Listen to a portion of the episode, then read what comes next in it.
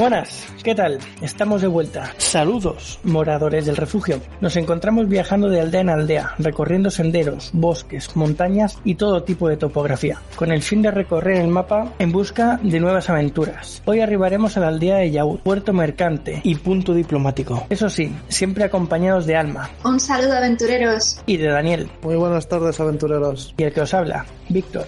Tenemos algunas noticias del camino. Algunos mercaderes con los que nos hemos cruzado nos han contado varias cosas. La primera es que ya está la nueva quinta temporada de Expanse en Amazon. Ya la podemos ver un poco todos. ¿Qué os parece?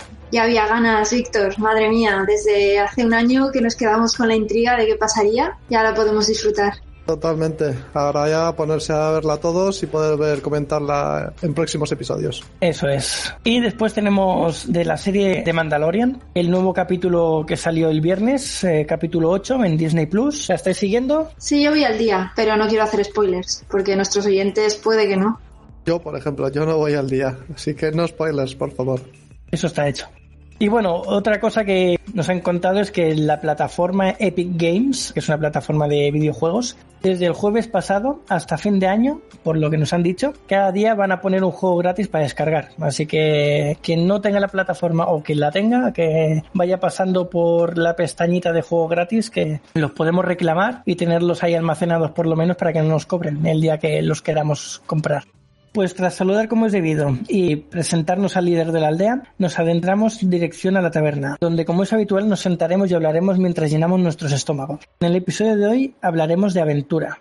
Y bueno, este es un género muy querido por todos y aunque no se suele buscar específicamente, lo encontramos junto a otros, como puede ser fantasía, terror, misterio, entre otras, formando un tándem perfecto, pues el uno sin el otro es difícil concebirlo, pero no imposible.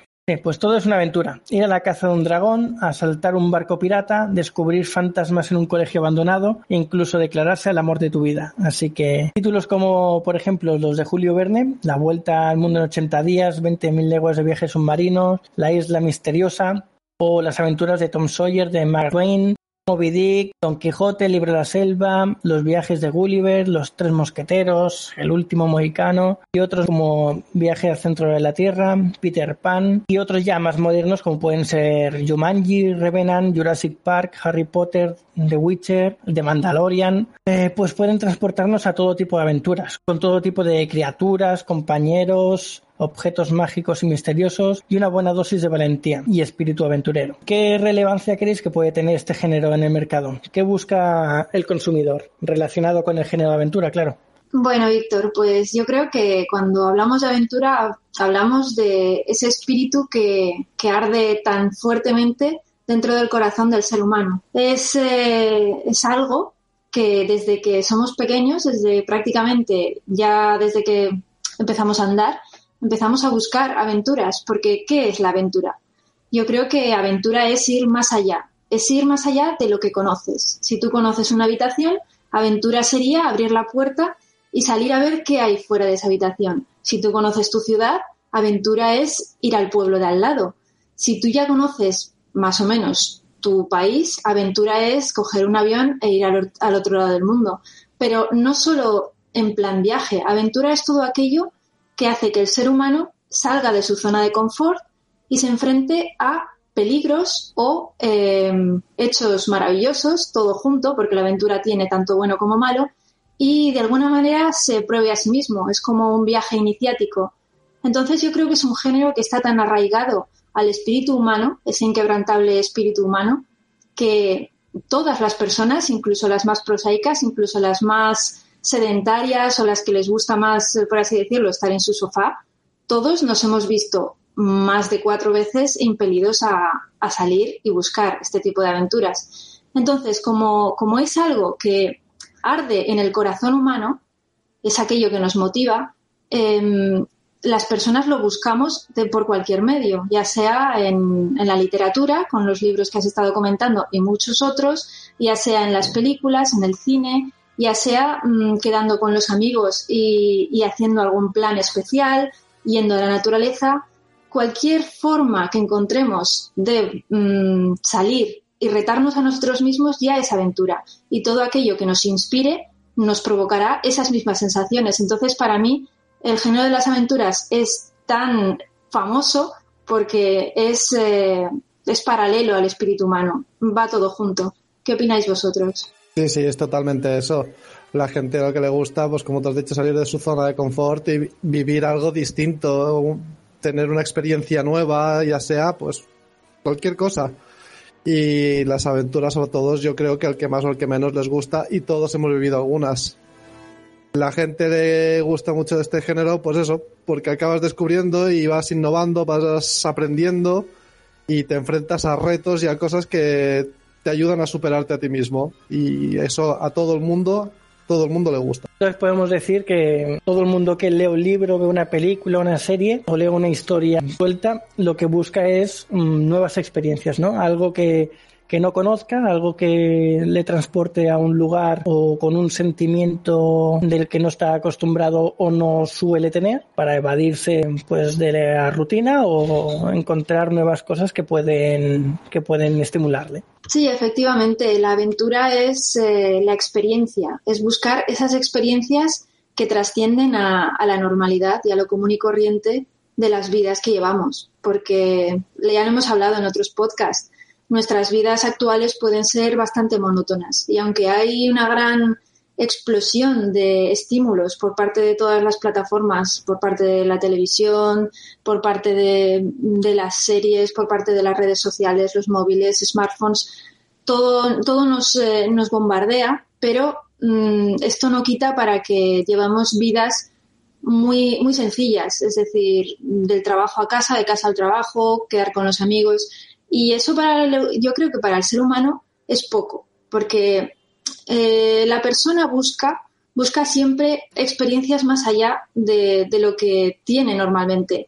Y esto se ve en todos los ámbitos. Ya no estamos hablando de salir y comprar un látigo y hacer el Indiana Jones por la calle, que duda cabe pero toda persona buscará tener algo diferente, incluso, mm, por así decirlo, cuando empezamos con una pareja, es ya la aventura lo que nos, lo que nos llama de esa persona, es qué, qué encontraré en esa persona, qué voy a vivir con esa persona, en el plano romántico, pero en cualquier plano también. Cuando empezamos en un trabajo nuevo, siempre hay esa, esa cosita que nos da de, mm, ¿qué encontraré? Luego, cuando pasa el tiempo, ya nos aburrimos, ya vemos que es monotonía, entonces buscamos otras experiencias. Entonces, sí, la aventura es, es algo tan, tan unido al espíritu humano que por eso todos estos libros que, has comentado, las aventuras de Tom Sawyer, La Flecha Negra, Ivanhoe, todos, eh, cuando los leemos, de alguna manera podemos viajar a esos mundos que quisiéramos vivir eh, normalmente en nuestras vidas. Igual no normalmente, pero de vez en cuando. Dar vidilla, ¿no? Hombre, sí. Todo lo que hagamos nuevo, como te has dicho, pues una pareja nueva, un trabajo nuevo, mudarse a una ciudad nueva, conocer gente nueva, todo esto son experiencias que te llevan a, pues a vivir esas aventuras más cotidianas. Pero para salirnos de lo cotidiano, pues te lees un buen libro, ves una película, juegas a un videojuego y te metes en las aventuras más profundas, más de misterio, más de, de acción y demás, y te evades un poco de la realidad y yo creo que eso es algo que, que es necesario. Yo, por ejemplo, ahora me estaba acordando de, de algunos youtubers que hacen, bueno, lo que están haciendo es eh, ir a viajar alrededor del mundo a países exóticos, a países peligrosos. Lo que hacen es grabar pues su travesía, ¿no? Y en muchos vemos que se encuentran en, en situaciones de, de, peligro o de, de amenazas. Por ejemplo, hay uno que da una vuelta al mundo en, en una moto y se encuentra a tribus que, que sí que, entre comillas, están acostumbradas a ver gente de otras razas, de otras etnias, con otra cultura, con otro estilo de vida. Y eh, esta gente pues mm, tiene lo, lo justo para vivir. Y muchos de ellos tienen armas para defenderse. ¿Qué pasa? Que llega el chico este ahí al pueblo con toda su buena fe de querer conocerlos y querer estar allí con ellos para ver qué se siente viviendo como ellos. Y claro, la primera impresión es encontrártelos a, a los cuatro o cinco hombres del poblado con sus fusiles en la mano para esperando a ver quién es el que está llegando, ¿sabes? Pues claro, eso es algo que a lo mejor mucha gente le gustaría hacer, pero por ese miedo de puede ser que me cueste incluso la vida vivir estas experiencias, pues las vemos en, eh, por internet en este caso. Y, ese, y esa aventura, es, esa, esa cosa que nos llama, que nos empuja a hacer estas cosas, es lo que realmente nos, nos mueve, ¿no? Nos, nos, nos llena de, de vida que aunque finalmente no las hagamos porque somos cómodos y la vemos por internet, porque ya lo está haciendo otro, en realidad a muchos nos gustaría hacerlo. Entonces, como eso, pues muchas cosas, ¿no? Por ejemplo, ahora voy a meter ya la serie de Stargate porque es que es un referente para esto, ¿no? es un grupo de militares, que sí que a muchos no les gustará los militares, a otros muchos sí, a otros muchos les dará igual, pero en este caso estos militares lo que hacen es viajar de, planeta en planeta, encontrándose en mundos muy diferentes, civilizaciones muy diferentes, eh, problemas por todos sitios. También encuentran muchas cosas bonitas, muchas cosas que o gente que les ayuda, que les recibe bien, pero es, es ese no sé qué va a pasar lo que nos movería a todos si no fuese por el sedentarismo que tenemos hoy en día. Claro, esto que has dicho es muy interesante, Víctor, porque efectivamente, aunque todos tenemos ese, esa chispa latiendo dentro de nosotros, yo creo que absolutamente todos los humanos lo tenemos, sí que es verdad que hay distintos grados de manifestación de la misma.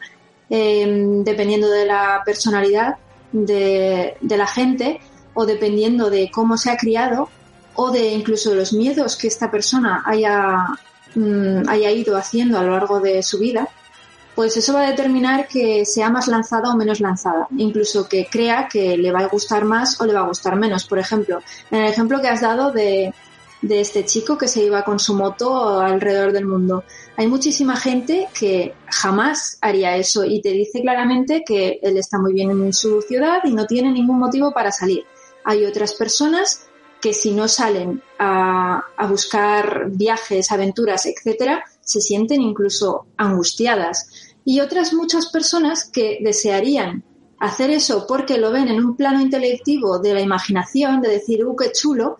Pero, mm, por así decirlo, no tienen ese embate de pasar por las penalidades que a total seguro van a tener que vivir cuando mm, vayan a esos lugares, porque efectivamente aventura y peligro van siempre de la mano el peligro está ahí y es lo que realmente motiva a la aventura, porque si no hubiera peligro, ¿qué sería eso? Sería simplemente un paseo, no sería una aventura. Pero precisamente es ese carácter peligroso el que hace que la aventura sea tan sugerente para el espíritu humano. Y sí, efectivamente hay gente que es mucho más llamada que otra a realizar más acciones o menos acciones, pero como también has dicho muy bien, eh, hay personas que, aunque les gustaría y sienten esa llamada, no, no lo harían ellos mismos. Entonces, ¿qué hacen? Cogen un buen libro, em, se ponen Stargate y disfrutan viendo como Samantha Carter, eh, como O'Neill, como Tilk y como Daniel Jackson pasan al otro lado del Stargate y llegan a un nuevo mundo. Y eh, eso en cualquier serie, en cualquier libro que les pueda motivar. Entonces tienen esa descarga de adrenalina de alguna manera que da la aventura a través de otros formatos que también está muy bien. Personalmente yo debo decir que soy de estas personas que si no salen, revientan. Pero eso ya es personal. Cada, cada persona lo manifiesta a su manera. Entonces eh, es muy interesante este tema. Sí, sí, es totalmente cierto. Lo que también es verdad que depende de qué aventuras requieren también de un poquito de economía para poder llevarlas a cabo y no todo el mundo se las puede permitir. Hay gente que te dirá, yo sí que iría, y no por el miedo de qué me pasará, que no sé qué, sino por el hecho de decir es que no, no me puedo permitir el coger y dar la vuelta al mundo sin más porque no, no puedo. Entonces también eh, hay gente que se ve reprimida por ello. Efectivamente, Dani, el dinero es eh, obviamente una limitación para casi cualquier cosa que quieras hacer. Pero también te digo que donde hay voluntad eh, existe, existe la manera. Mm, ¿Qué quiero decir con esto? Te voy a poner un ejemplo personal, porque ya que estamos aquí de tertulia, yo eh, hace años mm, mi grupo de japonés decidió ir a Japón y yo en ese momento no tenía dinero, trabajaba en, un game de, pues nada, y vendiendo, vendiendo videojuegos y demás y ganaba poquito.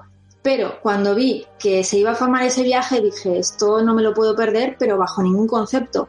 ¿Qué hice? Pues durante unos meses estuve trabajando todo lo que pude, ahorré todo ese dinero y todo ese dinero me lo gasté absolutamente todo en el viaje. Eh, podrás decir, no hay dinero. El dinero es algo que viene y va. Y donde hay voluntad hay, hay maneras para hacerlo. Con esto no quiero decir que obviamente las personas que están muy mal económicamente, obviamente no, está, no pueden pensar en irse al otro lado del mundo. Lo que quiero decir es que igual que ahorramos para comprar un coche o igual que ahorramos para comprarnos una consola nueva, etcétera, etcétera, también se puede ahorrar para un gran viaje si es eso lo que el corazón te pide. Si no, no, obviamente, todo es legítimo.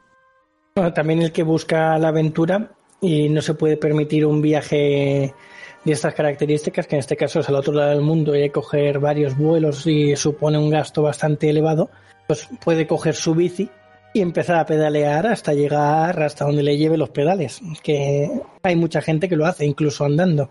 Entonces, eh, eso ya es mm, la mentalidad o el saber o el buscarse las castañas de manera que uno consiga lograr su objetivo, ¿no? Que es tener aventura o en, o en, caso este tuyo, pues llegar a Japón y vivir la experiencia allí. Sí, es que es totalmente lo que dices. Eh, hemos dado el ejemplo de Japón y del hombre que se va por todo el mundo con la moto, pero no hace falta ni siquiera eso. Quiero decir que aventuras las puedes encontrar eh, cogiendo un autobús y saliéndote un poquito de la ciudad a ese bosque que está justo en las lindes de, de tu ciudad y pasar una tarde maravillosa eh, recorriéndote la montaña y es totalmente, eso es muy barato, cualquiera puede hacerlo. Quiero decir que aventura es todo aquello que te saque de tu zona de confort. Aventura también es reunirte con tus amigos y, por ejemplo, vamos a investigar esta casa abandonada, vamos a hacer una, a, a probar a sacar psicofonías, cosas por el estilo. Todas estas cosas que te llevan un poquito más allá ya es una aventura. No hace falta que sean grandes viajes, aunque eso obviamente sería maravilloso, pero no hace falta eso tampoco. Sí, no, a ver, yo vivir aventuras se pueden vivir en el día a día de muchas maneras, en sitios cercanos y lejanos. Yo lo que me refería era por el comentario de, del youtuber este que había ido y se habían encontrado con gente con armas y demás. Eso no es un viaje para ir al bosque al lado de casa, es un viaje que ya requiere de más economía, de más de otras cosas que no son la voluntad. Y luego, por pues eso, el valor de poder ir y decir, me da igual que me saquen tres armas. Sí, hay que ser valiente ¿eh? para hacer esas cosas. Sí, no, por ejemplo, hay, hay otro chico, este no sé cómo va, pero lo que hace es irse a, lugares peligrosos, entre comillas, que conoce o que le dicen, y, y, se va allí a experimentar, a ver qué pasa, a ver qué siente él. Y, por ejemplo, contaba que se fue a la India y no me acuerdo en qué ciudad dijo que estaba, que, que a, un lado del río estaba la ciudad y al otro lado del río habían caníbales, habían hombres que lo que, eran caníbales.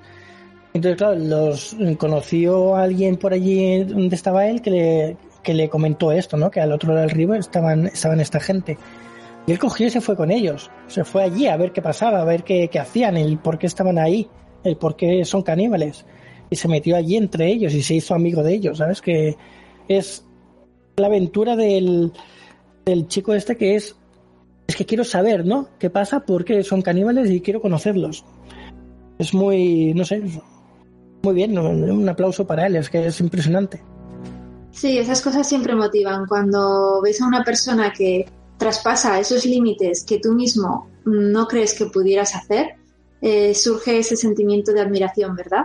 A mí también me pasa cuando veo a los grandes viajeros o a los, eh, por ejemplo, a, los grandes montañeros, que no estamos hablando de, del tema de los deportes de riesgo y del montañismo y demás, de los deportes de aventura, pero hay muchas eh, disciplinas muy, muy exigentes como es el, la escalada de alta montaña que realmente sus integrantes eh, lo hacen de verdadero corazón por amor a la aventura y por amor al riesgo y por amor a la vida. Y cuando les preguntan qué es lo que les motiva para, por ejemplo, subir al Everest, una montaña en la que ha muerto tantísima gente y sus cuerpos todavía eh, están en las laderas con su ropa ahí puesta, porque en el Everest nunca eh, se descongelarán, y los ves cuando, cuando vas por ahí, cuando les preguntan qué les motiva, e incluso cuando han perdido varios dedos en, expediciones anteriores por el la congelación o han tenido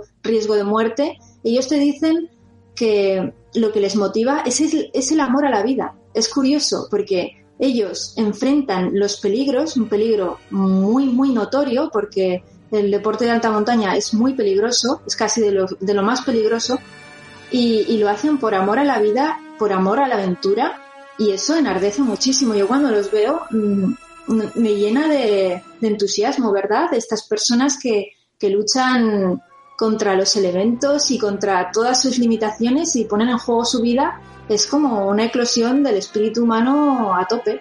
Mira, voy a hacer un poco de, spam de, un libro que tengo y que escribí conjuntamente con otra compañera escritora y buena amiga, Leticia González. Se llama Viaje al Valhalla. Lo escribí ya hace un, par o tres años. Y, y, bueno, es un libro de aventura que también tiene un poco de fantasía pero su libro de aventuras que sucede en, Noruega. Entonces, desde que lo publiqué, siempre he tenido esa cosilla, ese gusanillo de, ir al punto de inicio del libro y, vivir toda la aventura igual que la, que la vive el propio protagonista y hacer todo el camino igual que él. O sea, el, protagonista hace el camino tanto andando como a caballo. Tengo como reto o como misión o como objetivo algún día intentar hacerlo, aunque al final no lo consiga, pero al menos intentarlo. Entonces el camino este es va desde Bodo, que es una, una región más o menos céntrica de, de Noruega, hasta Tromso, la parte norte de Noruega.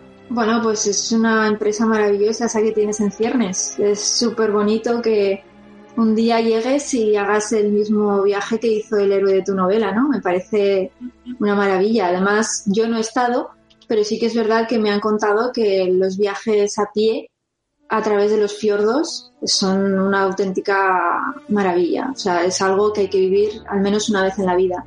Así que sí, sí, yo también quiero hacerlo, pero tú con más motivo, ¿verdad? Sí, sí, a mí me encantaría hacerlo. Además, este libro es importante para mí porque lo escribí, no, no pensé la historia, no la pensé antes de escribirla. Hice como se dice la escritura en brújula. Yo tenía claro que empezaba en, en un sitio, pero luego fui escribiendo conforme me iba viniendo a la mente o incluso sin, sin pensar nada. Yo me puse a escribir y iba tecleando y no sabía que, cuál iba a ser el siguiente paso que iba a dar el protagonista. Todo iba apareciendo. Entonces yo me iba sorprendiendo a la vez que el, que el protagonista, ¿no? Me pareció tan mágico escribirlo que me impresionó y me gustaría eso. Tengo esa intención de, de algún día hacerlo para ver qué tanto me impresionó al estar ahí realmente en comparación a, lo que me impresionaba yo mismo al escribir la, la historia en el momento en, el, en la que me puse a escribirla, vamos. Eso que has contado es una modalidad de escritura que se conoce como el tipo de escritor descubridor. Hay varios tipos. Está el, escritor que planifica, y luego está el escritor que descubre.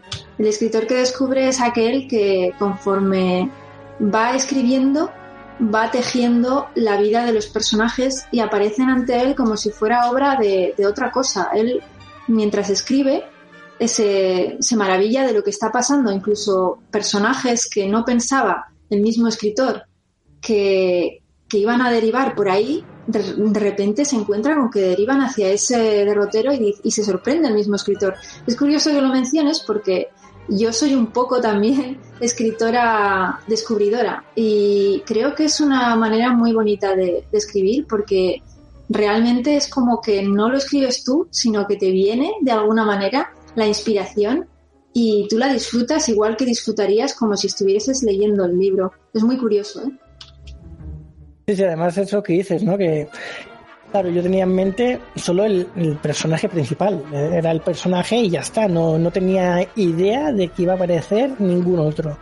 Entonces, claro, conforme va avanzando la historia y van apareciendo personajes, Tú los ves y dices, bueno, este si me lo encuentro aquí, estará aquí y si yo me voy ya no me lo encontraré más. Y todo lo contrario, a veces eso, te los encuentras después en otro sitio, los que dicen ser una cosa después a lo mejor son otra, los que crees que, que te van a ayudar o, o, incluso que no van a tener ningún interés en la, en la historia acaban siendo protagonistas principales. No sé, es, es, es impresionante. A mí me, me encantó escribirla por eso, porque era página a página me iba sorprendiendo y me pareció espectacular. Entonces, a lo mejor los lectores no, no les acaba de cautivar tanto como a mí, porque a mí me sorprendió mucho por eso, porque no lo pensé nada y, y salió lo que salió. Pero no sé, tengo esa sensación de que para mí fue increíble, vamos. Pues nada, Víctor, un día nos juntamos todos y hacemos el viaje por Noruega y oye, a la aventura. Yo me apunto a ese viaje, ¿eh? Dicen que toda aquella zona de los fiordos es preciosa y me encantaría poder ir a verlo también. Eso, eso, pues ala, ya sabéis, todos juntos. Pasa que a pie y a caballo será un poco largo, ¿eh? Pero bueno. Cogemos y la mochilita y para allá nos vamos. Y bueno, somos jóvenes, ¿no? Somos jóvenes, hay tiempo, así que... Yo me pido el caballo. No, además, eh, coincide que acaba en Tromso, y en Tromso, lo estuve mirando, se ve que allí cerca está uno de los puntos donde las, las auroras boreales se ven mejor. Entonces, como colofón al viaje, está bastante bien. Hay que hacerlo coincidir con la época de, de las auroras, a ver qué tal nos sale. Si vamos, ya que vamos, pues poder ver la aurora. Claro, y además en época que no nos congelemos completamente, porque debe haber en invierno deben estar los pasos súper, súper cerrados. Pero ya son gajes del viaje, del aventurero.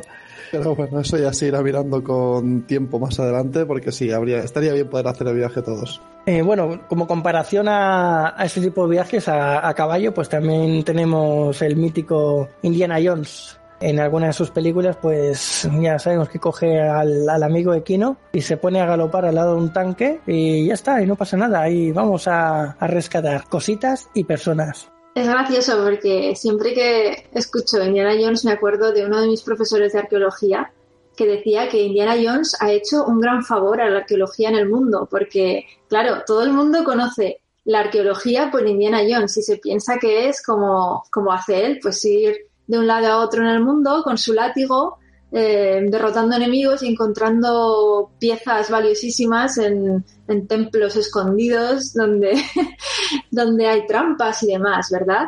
Y bueno, la arqueología realmente no tiene nada que ver con eso. En, en, arqueología tú vas a un yacimiento y estás ahí como el científico más aburrido de la historia, eh, tomando niveles, eh, sacando piezas, etcétera que, ojo, aburrido nada porque es súper divertido, pero desde luego no tan movido como Indiana Jones. Nada, quería hacer este apunte porque me ha parecido muy curioso siempre.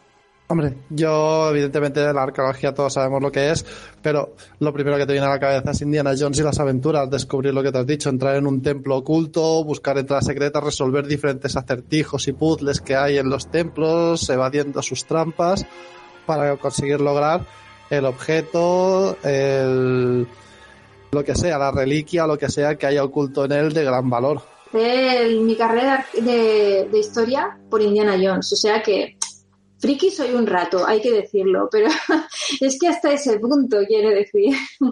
Bueno, además en Indiana Jones, como es una superproducción, es una película, obviamente no la van a hacer aburrida y le han metido pues todo, todo lo posible para que, que sea movida desde el segundo a uno hasta el último. Incesante carrera contra los nazis, que además te van detrás, que saben quién eres porque encuentras cosas, además te meten en templos y en lugares donde hay, hay trampas y acertijos, que es lo que tú decías, ¿no? Normalmente no hay todo eso, pero bueno, en algún sitio sí que, sí que puede haber alguno. Y bueno, siempre te ponen todos estos elementos que, que obviamente hacen que, que una saga sea pues inolvidable pero vamos, que el, la aventura está servida, sea como sea, haya película o, no, o sea en realidad. El simple hecho de, de, querer encontrar algo y por fin encontrarlo ya es una aventura en sí. Así que a mí me gustaría también, no tanto ser arqueólogo, pero sí igual irme con, con alguno algún día para, para buscar algo, algún tesoro o algún yacimiento o lo que sea, aunque al final no se encuentre nada, pero el hecho de, de, estar allí y pensar, ¿y si encontramos algo ahora? Eso, eso es bien, a mí me gusta. Sí, es que a quien no le gusta eso, la verdad. Y lo que has dicho de que, de que en la realidad no sucede, bueno, obviamente no sucede tanto como en las películas, porque en las películas, ya sabes, la imaginación siempre predomina y todo lo tenemos que hacer súper rimbombante. Pero imaginaos cómo se sentiría eh, el, el, arqueólogo que descubrió en, en, un primer momento el ejército de terracota chino, o sea, con las millones, eh, al menos miles de figuras que, que aparecieron bajo tierra de terracota y, toda la bóveda representada en la cámara y las fuentes que había, o sea, eso debía ser una maravilla. Y por no hablar, yo que sé, del descubrimiento de Howard Carter, de la tumba de Tutankamón y los descubrimientos que se siguen haciendo a día de hoy en el Valle de los Reyes, que es que no paran de salir tumbas y, tumbas que realmente igual no tienen ese, ese misticismo que, que, se le da en las películas, en Indiana Jones, en Tomb Raider, etcétera, que siempre hay cosas sobrenaturales, obviamente no, pero sí que nos, nos explican el pasado de nuestro mundo y todo el misterio de, de estas personas que vivieron tantos años antes que nosotros y que llevaban vidas tan diferentes. Entonces, descubrir todo esto es, forma parte de, la aventura y del misterio y es realmente apasionante. Al menos a mí me lo parece. Sí, sí, es apasionante, sin duda. Además, lo que, lo que comentabais los dos, uno vive una aventura, puede ser, eh, como en las películas, pero mm, lo que encuentran hoy en día en la arqueología, lo que es nuestra historia, nuestro pasado, nuestra cultura, todo lo que hemos se ha vivido mientras transcurría la vida en este planeta. Entonces, todo eso es más tesoro que cualquier reliquia o artefacto que puedan encontrar así mágico en una película de aventuras. Bueno, por ejemplo, tú comentabas lo de los, los soldados eh, que encontraban en China. Hoy en día hay mucha gente que sale con su detector de metales a la playa, a la montaña, y, o simple, o sin, sin el detector de metales. Tú sales a la montaña y vas andando por un camino y te encuentras que al, a la orilla del camino hay un objeto metálico, pero se ve muy, muy oscuro, parece antiguo, vas a ver qué es, porque dices, hostia, es, y si es algo de eso, de un objeto del pasado histórico, o de, aquí en nuestro caso, pues la guerra civil, o, o vete a saber, o incluso más, mucho más antiguo. Tienes esa ilusión, ¿no? Lo coges con esas ganas de decir, a ver qué es. Yo, por ejemplo, me pongo en la piel del que, el que encontró la, la máquina de antiquitera, que es un objeto tan, un opar tan especial, porque es un objeto muy extraño para la edad que tiene. O yo que sé, cualquier objeto. Mira, el otro día escuché una noticia de un hombre que encontró en el sótano de su casa, creo que fue en el sótano, una vasija de barro en la que dentro habían 15.000 monedas de oro, creo que era de cuando el periodo más esplendoroso de la Grecia clásica. 15.000 monedas de, de, oro de aquella época. Pues claro, el, el hombre estaba impresionado. O sea, él lo llevó un experto y ese experto dijo que si metieran todas esas monedas en el mercado actual, lo reventaría, porque tantas monedas de esa época devaluarían el precio de todas las demás, pero algo exagerado. Son cosas que dices, no te las esperas. Por ejemplo, este hombre no se esperaba encontrarse en su casa una vasija llena de monedas de oro y se las encontró. Y seguro que le hizo una ilusión impresionante el desenterrarlas o el sacarlas de donde estuviese escondido y ver que eran monedas de oro de una época diferente a la actual. Te llena de, de energía, te llena de, de ese, de ese, ese clic de aventura que dices, quiero encontrar más cosas, quiero tener este, esta sensación más a menudo. Efectivamente, yo esta noticia que comentas no, no la conozco y tampoco sé de qué periodo datarían esas monedas, pero, pero no hace falta tampoco ni siquiera encontrar objetos. Quiero decir, si tú vas por la montaña y ves una cueva, ¿no te llama entrar en esa cueva, aunque tengas que arrastrarte? Porque a mí sí, desde luego, y a, mucha otra, muchas otras personas también. Eh, si tú vas al mar, ¿no te llama hacer un, poco de buceo para ver qué encuentras en las profundidades? Es que es esa llamada a, a lo desconocido, aunque lo desconocido sea algo conocido por el resto de las personas, pero no por ti. Tú todavía no lo conoces, tú todavía no lo has sentido y encontrar ese, ese sentimiento es lo que realmente es aventura y es, eh, es lo fascinante de todo esto. Lo que pasa, en, por ejemplo, en la película Yumanji, el, el chico se encuentra la caja con el juego dentro de eh, en una pared en la que están excavando, van a hacer una construcción.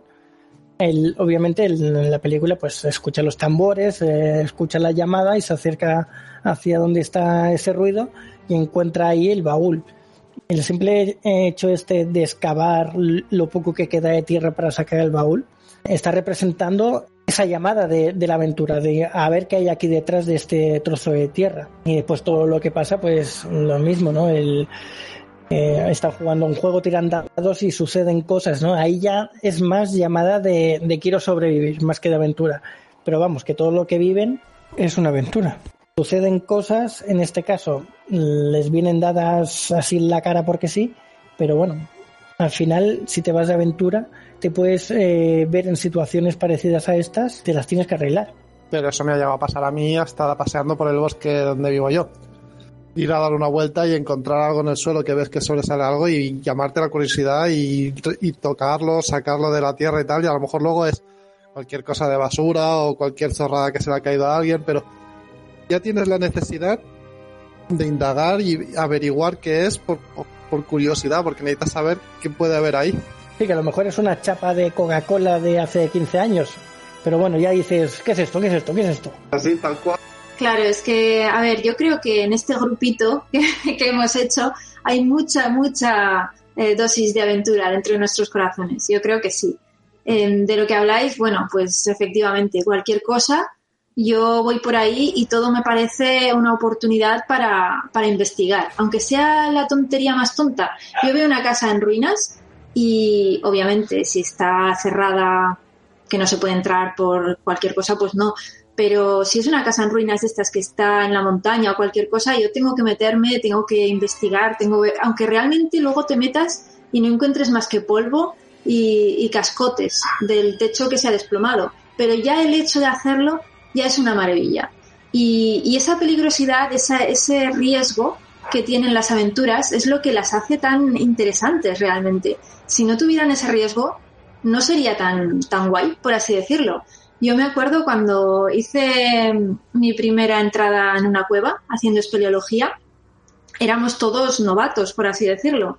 Bueno, pues en la primera cueva a la que nos llevaron, que era la cueva del muerto, vaya nombre, muy divertido, pero en la primera sesión que hicimos de espeleología ya hubo tres personas, dos tuvieron que ser evacuadas y, evacuadas y otra tuvo también, no sé, no me acuerdo si era un esguince o no sé qué se hizo, pero también tuvieron que sacarla de la cueva porque realmente eh, había peligrosidad en esas aventuras. eh, son cosas bastante, bastante durillas y, es lo que realmente les hace interesantes. Puedes encontrar cualquier cosa, pinturas rupestres eh, o, minerales o cualquier cosa que, que pueda llamarte la atención. A mí también me llaman mucho las cuevas. Ahora me has hecho recordar cuando era más pequeño que íbamos de vacaciones a un pueblo. Recuerdo que el, grupo de, amigos que, que nos juntábamos, pues nos íbamos a cualquier sitio, o sea, dábamos, dábamos vueltas por todos lados. Y siempre nos íbamos por la montaña y encontrábamos algunas cuevas. Luego nos eh, preguntábamos a, a los, a los mayores del pueblo y nos contaban pues que muchas de esas cuevas eran trincheras de cuando la guerra civil y estas cosas, ¿no? Pero ya tienes esa cosa de que si te metes allí dentro e inspeccionas un poco, puedes encontrarte a lo mejor un casquillo de una bala o cualquier cosa o un cuchillito o lo que sea, a lo mejor algo que han dejado caer allí o incluso una lata de racionamiento, ¿sabes? Que puedes encontrarte mil cosas, eh, simplemente investigando un poco y, y a lo mejor escarbando nada, un centímetro en toda esa sección donde está hecha la trinchera, ¿no? Eso, por ejemplo, te puedes encontrar después mil cosas, meterte en la cueva donde vive un animal y a lo mejor te encuentras el, los restos de, de lo que comió hace un mes. Es el hecho de, de averiguar qué hay ahí. Eso, ahí está el, la cosa. Pero ¿sabes lo que más encuentras cuando sales en búsqueda de la aventura? Al menos bajo mi punto de vista, te encuentras a ti mismo. Y yo es lo que, lo que creo. Cuando eh, me esfuerzo, que no me esfuerzo, porque realmente a mí esto me sale solo, cuando me insto a traspasar cualquier límite que tenga y salgo a descubrir algo que no he hecho o que ya he hecho, pero es emocionante, eh, me encuentro a mí misma. Y ya no es lo que pueda ganar o lo que pueda encontrar físicamente, sino es ese viaje interior que ya el viaje en sí mismo ya es la recompensa. Entonces, mm, yo creo que es lo más maravilloso de, la aventura, en todos los sentidos. Sí, encontrarte a ti mismo, yo es más la adrenalina de sentir que estoy viviendo algo fuera de lo común, que luego cuando acaba esa experiencia has aprendido has descubierto cosas sobre ti mismo, eso es indudable, pero la adrenalina es, estoy viviendo una aventura nueva, un algo distinto a lo habitual, es, esa adrenalina es lo que más valoro yo. ¿Y sabes lo que pasa después? que es adictivo. y como cuando haces cosas así, eh, llevas eh, lo que tú has dicho, tantas dosis de adrenalina y tanta fascinación por todo lo que estás viendo, luego cuando vuelves a tu vida normal, ya no es lo mismo, ya necesitas más. Es como cuando los hobbits regresan a la comarca después de que haya pasado toda la guerra del anillo, ya no son los mismos hobbits, ya son otras personas diferentes. En la película eso lo, lo representan muy bien cuando se miran todos, Frodo, Sam, Pippin y Merry, entre ellos, y, y se están mirando y realmente hay una complicidad como diciendo, estamos en esta fiesta en la taberna, en el Dragón Verde de nuevo, estamos aquí, pero ya no estamos aquí porque no somos los mismos, hemos cambiado. Entonces ya no podemos ser los mismos hobbits que éramos porque hemos visto, hemos viajado, hemos aprendido, hemos experimentado y somos otra persona diferente. Y ese es, mm, por así decirlo, y entre comillas, el peligro de la aventura, que la aventura es adictiva y la aventura una vez te engancha ya no te suelta jamás. Además se representa muy bien, ¿no? En esa escena, el, la burbuja en la que están metidos ellos, ahí en, en, su mesa con sus pintas o sus medias pintas, que llega, llegan y, y, reparten más para todos y se miran, como tú dices, ¿no? Se miran y, y, todo es diferente. Y alrededor suyo todo el mundo está festejando como siempre hacían y ellos ya no forman parte de, de esa fiesta que, que, tanto les caracteriza a los hobbits ahí en, en, en esa taberna. Están aparte, son otros. Está, está muy bien logrado eso, sí. Sí, sí, esa escena es espectacular. Entre las aventuras, las ganas de haber descubierto, aprendido cosas fuera en el viaje y las experiencias tanto buenas como malas que han sufrido en esto, pues les, les, les cambia. Les cambia y en ese momento pues lo notan, ven a todo el mundo como si no hubiese pasado nada, pero ellos ya no, ellos en su interior tienen otra perspectiva de las cosas. Bueno, y ahora me gustaría haceros una pregunta, ya que hemos hablado tanto de esto, y a ver qué me respondéis, porque tengo mucha curiosidad. si tuvierais que decir cuál es la mayor aventura que desearíais vivir en vuestra vida, ¿qué responderíais? Así de, así de buenas a primeras no te sabría decir. Aventura, ¿qué, ¿qué me gustaría vivir? La más grande. Eso que te llama poderosamente y que dices, uff, cuando haga eso, ya casi que lo he visto todo. Hombre, a ver, dale, dale tú. Yo iría al espacio. Me gustaría estar fuera y ver nuestro planeta desde fuera. Me lo has quitado. Ajo y agua. ¿En serio? O sea, no me lo puedo creer. Porque es exactamente lo mismo que pienso yo, por favor. Eso sería mi sueño más grande, poder algún día, y antes de que me muera, viajar al espacio, salir y ver el planeta desde fuera y si puede ser más allá, pues más allá. Pero al menos salir. Yo me conformo con eso, con ver el planeta desde fuera. Si puedo ir más allá, evidentemente que querría ir mucho más allá, pero con el hecho de poder salir y verlo todo desde allí, ya me conformaría. Hombre, yo soy un poco más ambicioso. A mí me gustaría hacer más como en Star Trek. Coger y ir de una forma sencilla, o sea, ya más natural, viajar de lado a lado, investigando planetas, investigando cosas, lo que sea. El, el ir más allá, el encontrar e ir a buscar aventuras eh, en el espacio. Tal y como las podemos buscar y encontrar aquí en la Tierra, que sales de casa y te puedes encontrar un perro en la entrada y ya tienes la aventura ahí. Pues lo mismo, pero en el espacio. El poder eh, salir libremente, entre comillas, y, y, buscar las aventuras más allá. Hombre, eso sería una pasada, ¿no? Pero sucede que eso en vida sí, seguro, totalmente 100% que no lo vamos a poder vivir, porque al ritmo que va la NASA, SpaceX y la Agencia Espacial Europea, no lo vamos a poder vivir. Sin embargo, salir al espacio, yo creo que sí. Yo creo que mm, yo creo que podremos, porque ya hay gente que lo está haciendo, ¿por qué no nosotros? Bueno, de la mano de SpaceX seguro que salimos al espacio. Pero mm, de la misma manera y viendo la velocidad a la que evoluciona la tecnología, porque esto es un esto es exponencial, a la que y además se está viendo con, con Tesla, y se está viendo con SpaceX. Van saltando obstáculos y el obstáculo que se encuentran delante es más grande, pero es más grande exponencialmente. Por lo tanto, todo lo que están consiguiendo es muy grande, es muy rápido y nos están brindando la, la opción de que en poco tiempo, entre comillas, porque van a tardar años, eh, podamos hacer cosas que hoy el día de hoy, en el día de que estamos grabando este podcast, no se nos, es que no podemos ni, imaginárnoslo. Yo creo que de aquí 10, 15 años o 20 podremos hacer cosas que a día de hoy no nos parecen imposibles. Seguro, estoy segurísimo. ¿eh? Es, que, es que estoy, vamos, pongo la mano en el fuego de que, que lo conseguirán, seguro. Bueno, pues ojalá tengas razón, ¿eh? porque yo de verdad que en vida me gustaría ver un poquito la carrera espacial despuntando y, haciendo grandes cosas. Así como empezó en los años 60 que parecía que se iba a comer el mundo, luego se paró.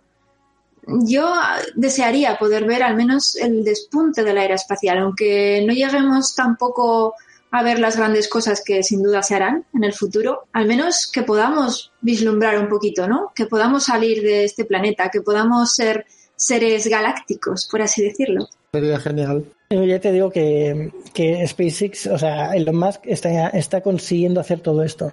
Por ejemplo, en Tesla, el hacer que el sueño este de que los coches se conduzcan solos y sean todos como taxis y tú te montas y ellos te llevan y tú no haces nada. Esto hace 5 o 10 años era, era ciencia ficción y un sueño imposible.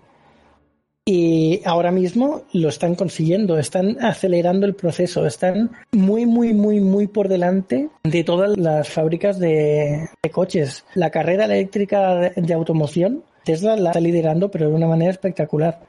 Y de la misma manera, la, la, exploración espacial, SpaceX la está liderando de una manera espectacular. Está haciendo cosas que nadie ha hecho y que, y que además a nadie se le está ocurriendo, solo a ellos. Están dándolo todo para, para hacerlo realidad. Así que yo, yo creo en ellos y yo creo que sí que podremos en no mucho tiempo hacer algo. Sí, yo también, yo tengo mis mi, toda mi confianza puesta en Elon Musk, que al menos demuestra, demuestra tener resolución y, solventar problemas y hacer cosas, cosa que a muchos otros les gustaría. Y bueno, sí, en realidad, si nos ponemos a pensar, hace muy poquito, ahora un mes, eh, ya se hizo el vuelo experimental de la Dragon, que fue hasta la ISS, tripulado y funcionó bien. O sea, ya eso es, maravilloso.